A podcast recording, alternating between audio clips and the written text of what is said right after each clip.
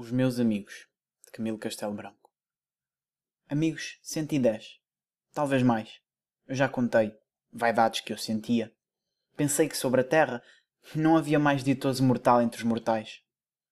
Amigos 110. Tão serviçais, tão zelosos das leis da cortesia, que eu já farto de os ver me escapulia às suas curvaturas vertebrais. Um dia adoeci profundamente. Ceguei. Dos 110 houve um somente que não desfez os laços quase rotos. Que vamos nós, diziam, lá fazer? Se ele está cego, não nos pode ver. Que cento e nove impávidos marotos.